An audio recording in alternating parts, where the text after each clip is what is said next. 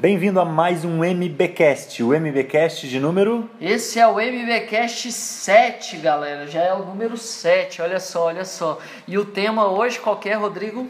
Vamos falar as tendências, o como você vai vender em 2017, como aumentar as suas vendas em 2017. O que, que é tendência, o que, que não é tendência. A equipe foi lá no maior evento da América Latina de marketing digital e a gente já fez um post né, sobre o assunto, mas aqui a gente está trazendo mais uma conversa mesmo para vocês saberem assim o que, que rolou. O Rodrigo foi lá bater um papo com alguns palestrantes, palestrantes falando, ó, foca nisso aqui, que isso aqui é o que vai dar dinheiro, e a gente está trazendo agora para você. Então, Rodrigo, elenca aí para gente, 2017, o que, que eu tenho que fazer para minha empresa aumentar as vendas? Algumas coisas é, foram repetidas do que já vem sendo dito que são primordiais. Primeiro, você tem que ter um site e esse site tem que ser responsivo. Muita gente não se preocupa com isso, mesmo ouvindo a gente falar, todo mundo falar é, incansavelmente, porque o Google te dá mais, mais relevância quando você tem um site leve, um site responsivo. Esse é o primeiro ponto. Então, vender online, ter um site de vendas. Se você tem é, um produto que pode ser vendido online, invista numa loja virtual. Invista em trazer o seu produto para o consumidor que, para que o consumidor consiga acessar isso num, num, num site e para que ele consiga comprar diretamente no site. Parece muito básico falar isso, mas se você alinhar um site com estratégias de marketing, um e-commerce com estratégias de marketing para que você consiga vender mais, com certeza você vai ter mais lucro. Tá, voltando para a palestra, o que se falou bastante é desse relacionamento pessoal. Então, ser mais pessoal. A tendência para 2017 é esse relacionamento. Você chamar a pessoa pelo nome já não basta só isso, entende? Você tem que trazer ela para dentro do teu site, usar é, geolocalização dentro do teu site, colocar mensagens personalizadas, tanto no e-mail como no site. Um grande exemplo que o Ney Patel colocou é uma geolocalização dentro do site mesmo sabendo que não é 100% a geolocalização, por exemplo, eu vou colocar ali você que é de e coloca uma tag com geolocalização. Você que é aqui de Curitiba, aproveite a nossa promoção. Claro que se na geolocalização pegar Ponta Grossa, pegar Paranaguá, também não tem problema porque a conversão é maior quando a pessoa se sente próximo disso. Então essa é uma das indicações que, que, que falaram bastante lá no, no RD, essa pessoal, essa personalização das mensagens e personalização da, da venda mesmo para o consumidor final. Até você falou aí bem da, da questão de usar tags para você gerar essa personalização. Muita gente não usa essas ferramentas, né?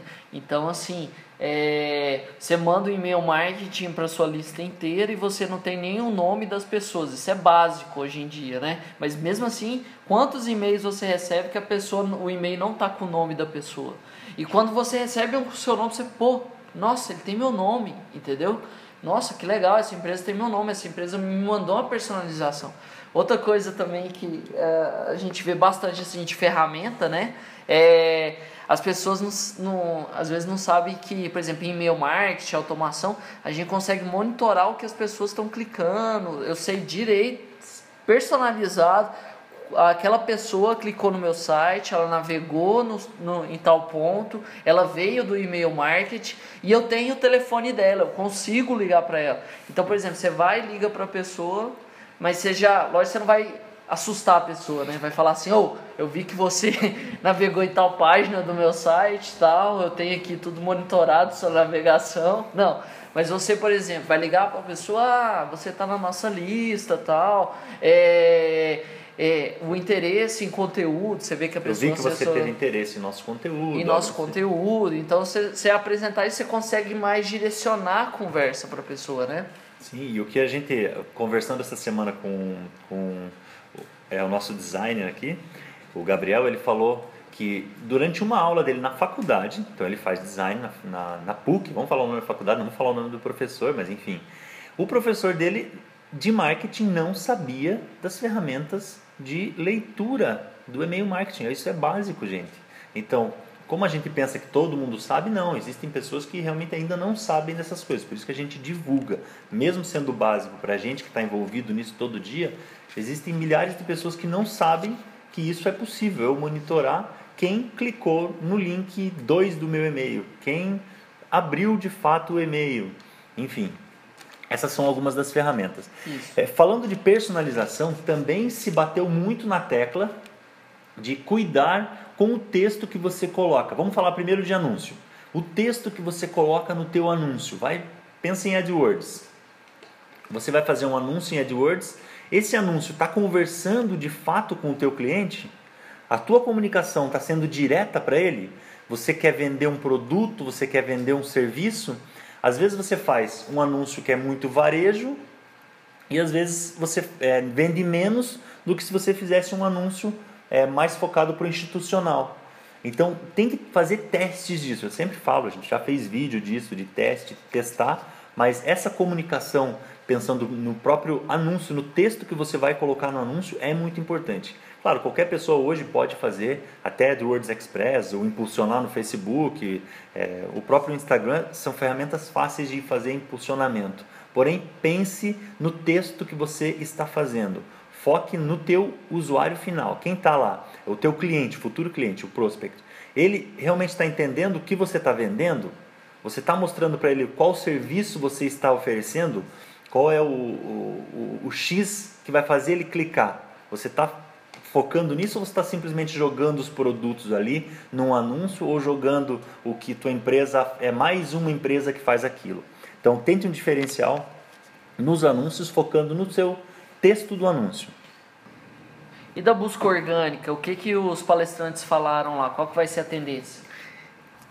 Se você pensar na busca orgânica, como você está apresentando o seu site, Gente, não pode esquecer que é o seguinte, apareceu na busca, alguém fez uma pesquisa de uma palavra, que a sua empresa vai aparecer ali, claro que tem que focar em SEO, tem que repetir as palavras-chave para que apareçam, só não faça isso de forma massiva. Você tem que lembrar que a pessoa está pesquisando e há uma lista com várias empresas aonde aquela descrição é para você mostrar a sua empresa, mostrar o seu diferencial, mostrar o que você faz. O que a gente vê muito hoje são empresas repetindo a mesma palavra na descrição, sem nexo. Por exemplo, se você procurar é, criação de site em Curitiba, você vai ver que tem vários sites que colocam ali criação de site em Curitiba. Nossa agência é especializada em, em criação, criação de site Curitiba. E daí repete mil vezes a mesma palavra.